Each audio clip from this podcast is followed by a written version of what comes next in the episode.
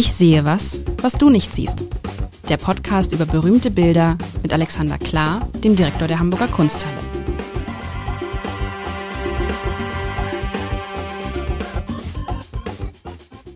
Herzlich willkommen. Mein Name ist Lars Haider und ich darf wieder einmal, da freue ich mich sehr.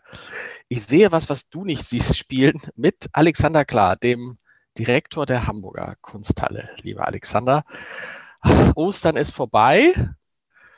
Ähm, definitiv. Und du, hast, definitiv. Und du hast mir ein Bild mitgebracht. Das ist so ein Bild, ähm, ich finde ja so aus dem Leben gegriffen. Also, was heißt aus deinem Leben gegriffen vielleicht? Ich beschreibe es kurz. Es besteht aus meiner Sicht aus drei Elementen.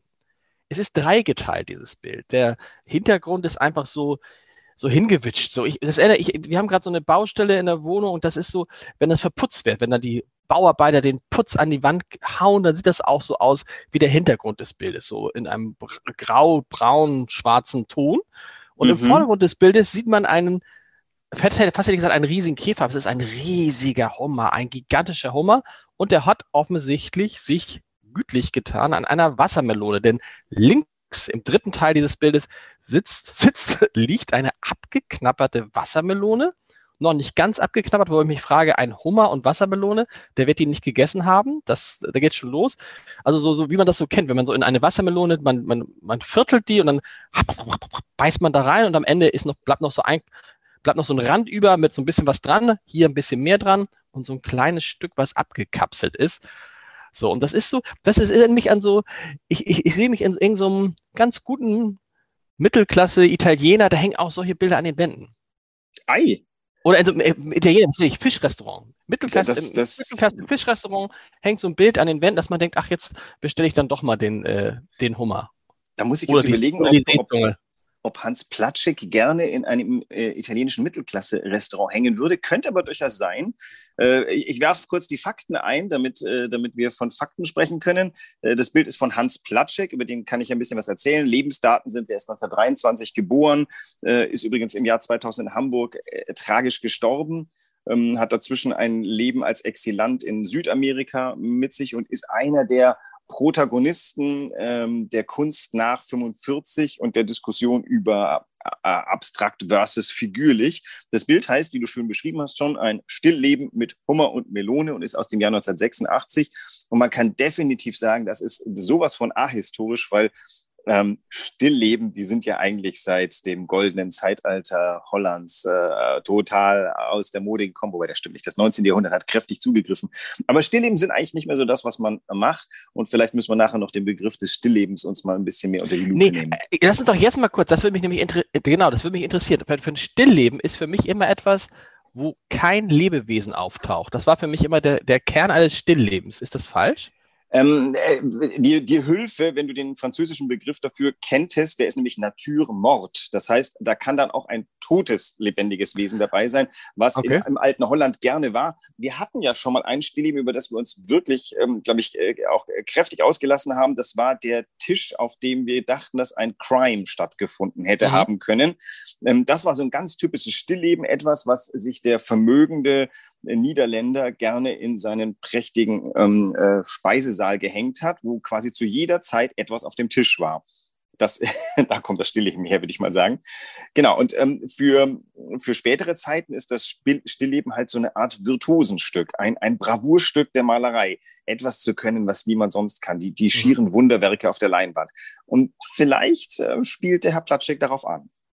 An hm. diesem Bild ist ja schon ziemlich einiges wunderbar. Also, also, also es, ist, es, ist, es ist ein Zitat es ist kein Zitat, weil ich, ähm, also bestimmt gab es, gab es äh, Hummerstillleben. Unter allen Umständen gab es die, klar. Aber dieser Hummer ist eben eigentlich auch nicht tot. Der irgendwie hat das Gefühl, der nee, wendet genau. sich jetzt erstmal, nachdem er die Melone vermaust hat, wendet er sich uns zu. Also da ist schon eine Spur äh, äh, Grinsen dabei bei dem Bild. Es ist ja genau, es ist ein, ein höchst lebendiger Hummer, finde ich, was man daran erkennt, dass diese, das sind ja keine Schnur, diese Haare, diese, was er da, was da aus seinem, aus seinem Gesicht rausgeht, die sind ja aufgestellt. er hat, er hat auch so eine Körperspannung und du hast recht, er, man hat das Gefühl so, wir haben ihn gerade ertappt. So, ups, oh, und was sind das? Und jetzt geht er zum, es, er geht zum Angriff über. Weißt du, so ein bisschen wie der Tiger in diesem Bild, dessen ja. Namen ich nicht mehr weiß, der Tiger, nicht Von ganz Klinger. so, genau, nicht ganz so bedrohlich, aber trotzdem fragt man sich natürlich, hä, ein Hummer und eine abgeknabbelte Melone. Ja, wahnsinnig. Was, was, was soll das, wenn man es nicht, wenn es nicht eine Auftragsarbeit für ein Fischrestaurant ist? Das ist definitiv keine Auftragsarbeit für Fischrestaurants. Äh, Platschik hatte nichts weniger vor, als Auftragsarbeiten zu machen. Der ist höchst rebellisch gewesen.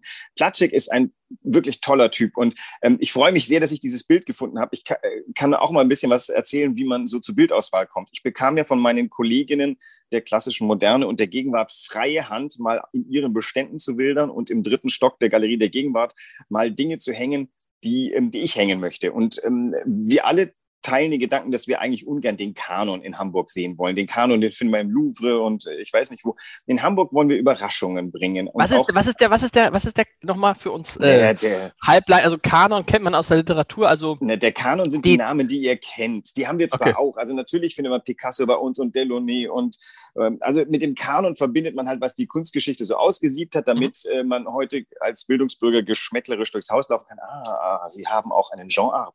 Ähm, können wir alles bieten, aber an und für sich ist es ja aufregende Dinge zu sehen, deren Namen man nicht kennt. Also in, in meiner Hängung ist Name-Dropping hm, schwierig. Also wer, wer dann durchgeht als Besucherin und sagt, ah, ein Platschek, äh, der outet sich als äh, so mal, komplette Avantgarde und auch ein bisschen als Outsider. Und was ich halt wollte, ist, ich wollte Bilder zeigen, die mich irgendwie gepackt haben, weil mir uns geht's ja immer schon um Bilder. Und dieses Bild zog ich ähm, im, äh, in unserem Depot, äh, da zieht man so die Hängeregister und dann lachte mich ein Platschek an. Zufälligerweise kenne ich Platschek, weil ich habe in Emden in der großartigen Kunsthalle gearbeitet und die widmet sich unter anderem dem Werk von Hans Platschek. Ich kannte ihn aber nur als ähm, taschistischen, informellen, abstrakten Maler und auf einmal lacht mich unverkennbar ein Platschek, ein Hummer an. Und ähm, dieses Bild hat Ewigkeit nicht gehangen, weil Platschek ist halt irgendwie ausgesiebt worden als der Sonderling aus der zweiten Hälfte des 20. Jahrhunderts. Äh, ein Typ, der Nei verrissen hat, ein großartiger, ich habe das, glaube ich, schon mal irgendwo erwähnt. Ich, diesen Verriss liebe ich über alle Maßen. Platschik konnte sich ätzend über Kollegen auslassen und mhm. hat einen wunderbaren Verriss über Neis Scheibenbilder. Jetzt muss man zur Ehrenrettung sagen, wir werden eine großartige Ausstellung mit Ernst Wilhelm Ney zeigen, wo wir halt zeigen, dass er eben nicht nur aus Scheibenbildern besteht. Aber Platschik hat das Ganze wütend angemalt, angemahnt. Naja, und er äh, konfrontiert uns hier mit einem Bild, was ja vielleicht sogar beides beinhaltet, nämlich Abstraktion und Figürliches, denn du hast dir richtig beschrieben, der Hintergrund sieht wie deine Baustelle aus. Mhm. So und eine, ja, so, so, so, so, so, das ist, glaube ich, ganz gut, wenn man weiß, man hat eine Mauer freigelegt oder so und dann werden die, muss die wieder verputzt werden und dann knallen die äh, mit, mit Pound, knallen das ja so da dran und so sieht, so ähnlich sieht das aus.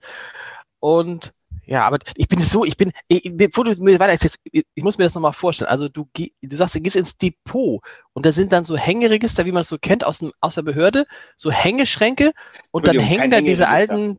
Die, die, heißen, die heißen anders. Das sind keine Hängeregister. Ich habe vollkommen falsch gesagt. Ähm, das sind so Stellwände, die man rollen kann. Wie heißt sowas auf Deutsch? Ähm, du, du Achso, okay, aber gut. Das, Stellwände. So wie beim Rollwände. So wie beim, okay. Und dann da ziehst du das und sagst, dran. okay, und die hängen da und wenn du jetzt an dem vorbeigegangen bist, dann wird es halt noch die nächsten 50 Jahre irgendwo und keiner sieht's. Naja, es gibt verschiedene Möglichkeiten. Also, sag mal, ich bin ja kein Kurator. Eine Kuratorin des Hauses kennt ihre Bestände von A bis Z. Das äh, im ersten halben Jahr, wenn jemand hier neu Kuratorin wird, die vertieft sich einfach in alles, was wir da haben und denen macht niemand was. Also vielleicht gibt es irgendwelche Depotleichen, die sie nicht kennen, aber mhm. äh, die wären, glaube ich, peinlich berührt, wenn ich fragen würde, haben wir einen so und so und, äh, und sie könnten mir nicht auf Anhieb sagen, hey, klar haben wir oder nie haben wir nicht. Äh, der Direktor kann das ein bisschen ähm, lustvoller machen, weil bis ich die gesamten Sammlungen kennengelernt habe, da werde ich alt und grau und ich habe es halt so gemacht, ich bin dann physisch hinuntergegangen in alle Abteilungen, in alle ähm, Depots und haben einfach mal ein bisschen gezogen. Ich habe natürlich auch unsere, wir haben ja Sammlungen Sammlungsbände, da kannst du alles dir nachgucken. Nicht alle sind bebildert, das heißt also, man findet eben auch nicht alles sofort. Und ähm, ich bin halt einfach erstmal runtergegangen, weil ich weiß, dass es halt oft auch Dinge gibt, wenn du noch so, je weiter nach hinten du kommst, desto öfter hängen da Dinge, die einfach wahnsinnig lang nicht mehr gezeigt wurden, aus unterschiedlichen Gründen.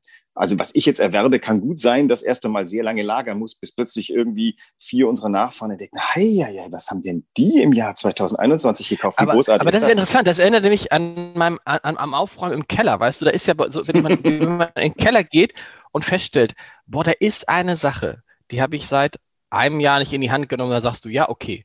Wenn du nach fünf Jahren wieder kommst, sagst du, habe ich wieder nicht in die Hand genommen, sagst du, hm, wenn du aber nach zehn Jahren kommst und sagst, ey, die habe ich gar nicht mehr benutzt, dann ist bei mir der Moment gekommen, wo ich sage, dann kann ich sie auch wegschmeißen. Gibt es das bei, bei Kunstwerken wahrscheinlich nicht? Aber wenn ihr, wenn ihr feststellt, ihr habt da ein Bild, das habt ihr seit 50 Jahren nicht ausgestellt, dann fragt man sich doch, warum lagern wir es noch, oder? Dann verkaufen ja, wir es oder versuchen es anders irgendwie loszuwerden ich finde die Analogie mit, mit alten Dingen äh, nicht ganz so passend, weil da ist ja Information drin. Nimm mal lieber deine alten Notizbücher oder deine Adressbücher, die wir alle heute nicht mehr haben. Neulich stoß ich auf Terminkalender. Mein letzter ja. Terminkalender, der ein schriftlicher ist, datiert aus dem Jahr 2007, 8 oder 9. Ich weiß es nicht. Also ähm, liegt schon eine ganze Weile zurück. Da steht noch handschriftlich drin, was ich wann gemacht habe die habe ich jahrelang nicht angeguckt, äh, hätte ich eigentlich vielleicht auch gleich entsorgen können. Neulich gucke ich sie an, oh, oh, oh, tagesscharf. Das, das kann mein iCalendar gar nicht. Wenn ich da zurückkomme, der vergisst einfach Sachen, schmeißt sie weg, randomly, ich weiß es nicht. Also ich glaube, rückwärts funktionieren die wenigsten Kalender, die, die digital sind. Das heißt, es ist verloren. Jetzt weiß ich nicht, wie wichtig ist, dass ich weiß, was ich im Jahr, im, im Juli 2007 gemacht habe, aber bei Bildern ist es ja einfach so, das kann gut sein, dass die mal ein bisschen abgehangen waren. Und dann entdeckt man manchmal etwas, wo man denkt, warum wurde das zu seiner Zeit gesammelt und warum wurde es seitdem nicht gezeigt? Es gibt ja bestimmte Künstler, die machen so einen Hype durch, dann sind die recht fest an der Wand. Mhm. Ein paar von denen fallen dann runter. Das ist dann ein Hype gewesen. Die, die, die, die für die Kunstgeschichte sozusagen nicht relevanten, aber die, die, die, die, die Sahnehauben, die bleiben hängen, weil man die nicht abhängen kann, weil das wollen die Leute sehen. Das äh, kann man, also man hat es für teuer Geld gekauft und will es auch zeigen. Aber es gibt eben, wenn du ähm, dann in die Tiefen steigst, gibt es halt Künstler, wo du plötzlich denkst, Wahnsinn, wieso wurde das übersehen? Also ich erinnere mich an, heißt der Eugen Schönebeck, ich muss kurz überlegen, also ein Künstler, der, ähm, ich glaube, der DDR entstand, der auch figürlich gemalt hat und deswegen auch ähnlich wie Platschek, wir können jetzt gleich mal dazu kommen, warum Platschek genau. vergessen hätte sein können, ähm, äh, vergessen wurde und dann wurde plötzlich entdeckt, Wahnsinn, der hat Sachen gemalt, die einen so packen. Der hat Menschen so verzerrt und hat denen Dinge aufgemalt, dass die auf einmal eine andere Bedeutung bekamen. Zu seiner also, Zeit war das vielleicht als Sonderling verschrien und heute ist das plötzlich so ein Oh. Dann kommen wir zu Platschek. Was hat dich denn da so gepackt an diesem Hummer? Also, ich muss sagen, der Hummer ist richtig gut gemalt. Ich sehr gut gemalter, plastischer, großer Hunger. Man denkt irgendwie sofort, Hunger vor allen Dingen, Hummer. Man denkt sofort an Kafka. Ich finde, die Melone ist so, geht so gemalt. Ja, der, der Hummer ist, aber was hat dich da so gepackt an diesem Bild? Also, das Bild ist gar nicht mal groß, das ist ein Meter mal ein Meter und ähm, äh, heute hängt es in einer Enfilade. Äh, das heißt also, man kann es durch mehrere Türdurchlässe ähm, am Ende eines Ganges sehen. Was, das heißt ähm, Enfilade. Oh, das, Enfilade. Ja das, das kommt Das kenne ich aus dem, das kenne Genau, das kenne ich aus dem, aus dem, warst du mal in Weimar? Natürlich warst du mal in Weimar im Wohnhaus von Goethe, da ist es ja so klassisch, da kannst du ja durch diese ganzen Türen so durchgucken. Herr, genau, die Enfilade ist auch klassisch. Das ist natürlich, okay. das ist einer von den Hängetricks, äh, die man so im Museum hat. Wenn etwas am Ende eines langen Ganges ist, äh, dann, dann hat das Gewicht und Bedeutung, weil du läufst mhm. ja stundenlang drauf zu, von Saal zu Saal und immer siehst du am Ende. Also das ist ähm, die Enfilade, die belegt die, die Wichtigkeit und Würde eines Bildes. Und ich habe halt eben dieses äh, doch eigentlich recht unwürdige Bild in, in die Enfilade hm. gehängt und fotografiere es regelmäßig gerne und sehe auch, dass andere Leute das gerne tun. Der Hummer ist, wie du sagst, der ist sehr präsent. Von der Melone, da geht es ja mehr um die Farbe, die ihn wiederum sehr präsent macht. Ähm, sehr präsent macht zum einen, dass er wirklich, wie du sagst, plastisch gemalt ist, dass er sich einem zuwendet. Anders als bei der Naturmord, wo der Hummer auf dem Rücken liegend seine Beine gen Himmel strecken würde, steht der auf seinen Beinen und ich glaube, er macht sich jetzt auf den Weg in unsere Richtung. Was, ähm, was mich gepackt hat, ist äh, natürlich der Hintergrund, dass ich äh, weiß, was für eine Geschichte figürliches Malen nach 1945 bei uns genommen hat. Und ich fand das sehr schön. Ich habe nämlich die Wand, die du vorhin geschmäht hast oder vielleicht auch nicht beschrieben hast, als mhm. ähm, die, die, die schnoddrige Wand bei euch zu Hause. Da siehst du diese, die Farbe runterlaufen. Das ist ja. die Erinnerung an Dripping. Dripping ist eine Erfindung von Max Ernst. Der hat nämlich mal einen Farbbeutel genommen, hat ihn an einer Schnur aufgehängt und hat dann äh, unten ein Löchlein rein und dann hat er ihn losgeschickt und dann hat er sehr schöne Spuren auf der Leinwand. Die Leinwand lag drunter auf dem Boden hinterlassen. Das war so ein kleines Experiment. Der Max Ernst war ein großer Experimentierer. Das hat er einmal ähm, äh, gemacht und hat es auch wieder sein lassen. Das hat aber ein Amerikaner entdeckt, Jackson Pollock. Der sah plötzlich in der Möglichkeit, eine Leinwand auf den Boden zu legen und auf sie drauf zu ähm, äh, Farbe zu schmeißen, großartige Möglichkeiten und das nannte er Dripping. Er nimmt also einen Stock, er nimmt äh, auch Pinsel, er nimmt alles Mögliche und äh, tränkt die in Farbe und dann schüttelt er das über dem Bild aus. Und daraus entstehen sehr dynamische Bilder, die auf dem Boden entstehen, die so eine Art Tanz manifestieren. Und das, das war die neue, das war die Entdeckung der 40er Jahre, hochgepusht bis ans Limit. Das war nämlich der Ausdruck von Freiheit. Wir erinnern uns, in, in den 40er Jahren gibt's, äh, beginnt, deutet sich ja schon der große Kampf zwischen äh, Kommunismus und Kapitalismus an. Und nach dem Sieg über Hitler-Deutschland äh, standen sich also Russland und Amerika gegenüber. Und Jackson Pollock, der auch Jack the Dripper genannt wurde, und das Dripping eben so gut konnte. Witzig dessen Bilder wurden genommen und äh, unterstützt von Geldern aus der CIA durch Europa geschickt, um den Deutschen mal zu zeigen, was freie Kunst ist. Denn mhm. figürliches Malen, das war verboten, das machen Nazis und Kommunisten, das machen freie Menschen nicht. Und dann wurde also in Deutschland die Abstraktion entdeckt. Man malte äh, wild unfigürlich. Und diese Generation, die nach 45 anfing, die wurde sehr mächtig. Das waren ähm, äh, weiße alte Männer im, im reinsten Sinne des Wortes. Die ließen nichts anderes hochkommen. Und jeder, der in Westdeutschland oder im Westen überhaupt figürlich malen wollte, der wurde in die Hölle geschickt. Und Platschek fing an als ein großartiger Taschist oder, oder Dripper. Der hat also wirklich sehr schöne, ganz also famose, wütend kraftvolle Bilder gemalt, die 1a in die, in die Regel des äh, abstrakten, expressiven passte. Und irgendwann erkannte er für sich aber, dass das reichlich nichtssagend sein kann. Dass, mhm. also wenn das schön wird, ähm, ist es gut, weil dann finden es alle schön. Aber ein Bild aus schierer Freiheit zu machen, an dessen Wert, dessen Wert am Ende sich dann doch nur aus der Farbschönheit oder, oder, oder der Geste oder sowas, das passte ihm nicht. Und so kehrte er zurück zur Figur und war sozusagen ein Renegat, ein, ein Abtrünniger. Und, ähm, damit, damit ich das mal verstehe, das heißt, nach mhm. dem Zweiten Weltkrieg in Deutschland, da wurde halt, wurden halt möglichst Bilder gemalt, ähm, die sich nicht festlegten, die möglichst wenig Aussage hatten, sondern die möglichst alles sein konnten und nichts. Nein, und eben einzige... möglichst keine, keine Botschaft hatten, sondern die, die einzige Botschaft war, ist doch schön, ist doch Kunst, ist doch bunt. Ähm, naja, ihre Botschaft war, wenn du eine Figur malst, dann folgst du wahlweise Hitlers Bildsprache oder der der Kommunisten. Denn ähm, okay. die, dieses freigestische Malen war natürlich Ausdruck, die Botschaft war die Entfaltung der eigenen freien Persönlichkeit. Das mhm. Interessante ist, das wurde ja auch ordentlich bekämpft. Also Lothar Günther Buchheim, notorisch als äh, Frontberichterstatter und äh, U-Boot-Geschichtenschreiber, hat ja ähm, wüsteste Pamphlete gegen, die, gegen dieses assoziativ frei expressive Malen geschrieben, äh, indem er den Leuten unterstellte, sie können gar nichts außer Farbe irgendwo hinbatzen. Katzen.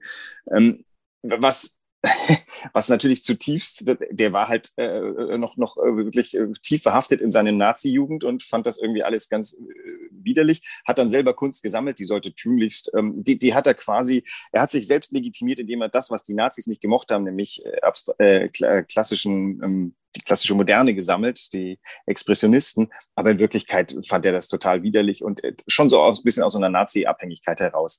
Naja, und aber was man tatsächlich dies, diesen abstrakten Maler unterstellen könnte, am Ende kommt einfach nur ein sehr schönes Bild oder ein sehr, sehr, mhm. sehr stimmiges Bild heraus. Mhm. Aber es, es hat tatsächlich keine, es bezieht keine Stellung. Außer vielleicht aus seiner Genese heraus, Stellung hast du bezogen, indem du gesagt hast, ich werde nie wieder gegenständlich malen. Das ist mein Stellungbezug für die Avantgarde. Und das macht diese Zeit so interessant, weil wir haben das noch in den Genen, glaube ich. Wir halten, wir halten gestisch abstraktes Malen für avantgardistisch. Und je weniger wir es verstehen, desto richtiger wird es sein. Das war so ein bisschen die Grundhaltung. Und ähm, da schert der Platschek aus, nachdem er eine ganze Weile sehr gut, sehr abstrakt gemalt hat. Anfang der 60er Jahre beschließt er, das lässt er sein und malt äh, auf einmal Bilder, die fast aussehen wie ähm, äh, die, ja, die neue Sachlichkeit, 20er Jahre. Also wirklich so ganz kühle Interieurs, wo Leute drinstehen, so ein bisschen verloren. Und in einer dritten Phase findet er dann so in den 80er Jahren zu dem, was wir jetzt hier vor uns haben, nämlich im Hintergrund hast du so eine Art Folie, das ist dieses abstrakte, die Wand, die ist, ähm, das könnte eben tatsächlich so eine Art Holzwand sein, die, wo, wo jede Faser gezeigt wird. Aber eigentlich ist es so das gestisch abstrakte Malen ein bisschen ge ge gebändigt und davor aber so ganz, ähm, ja, wie soll man sagen, aufreizend, diese beiden mhm. Gegenstände.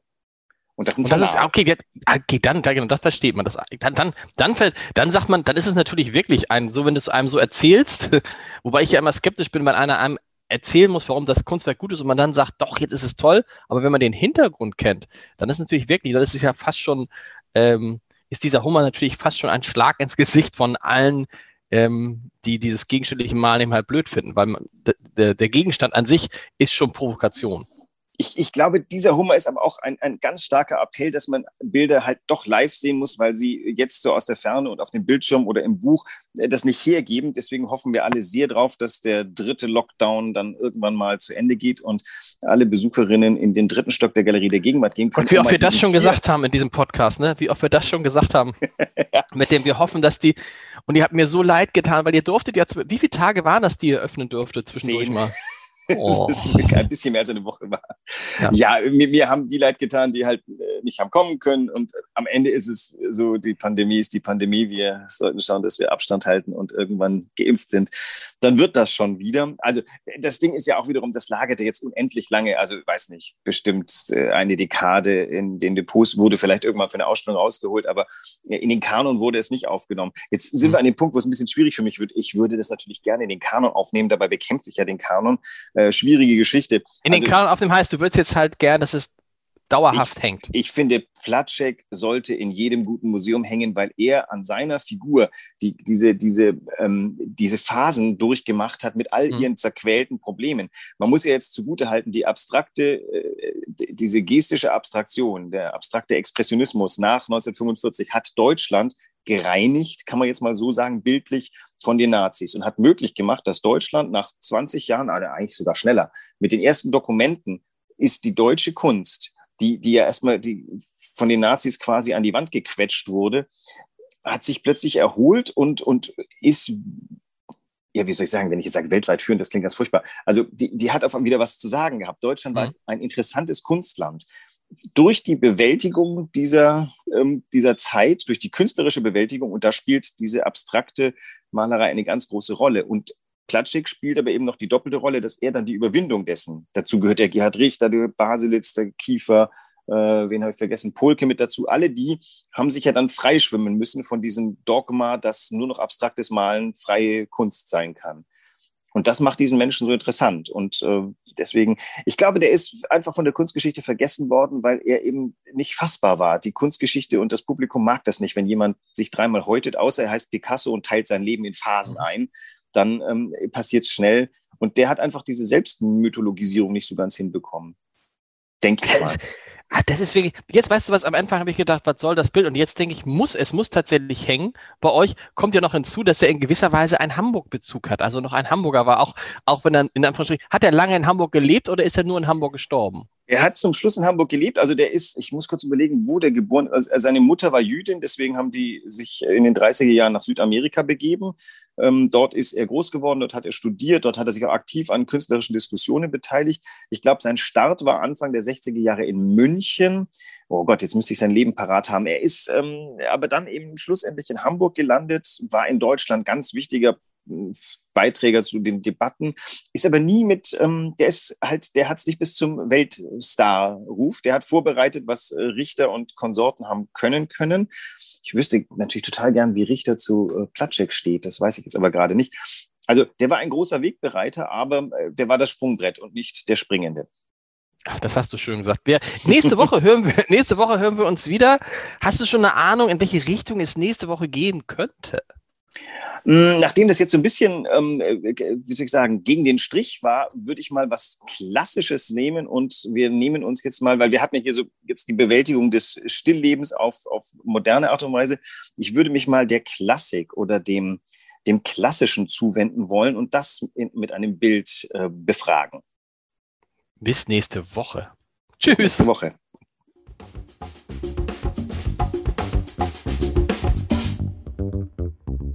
Weitere Podcasts vom Hamburger Abendblatt finden Sie auf abendblatt.de slash podcast.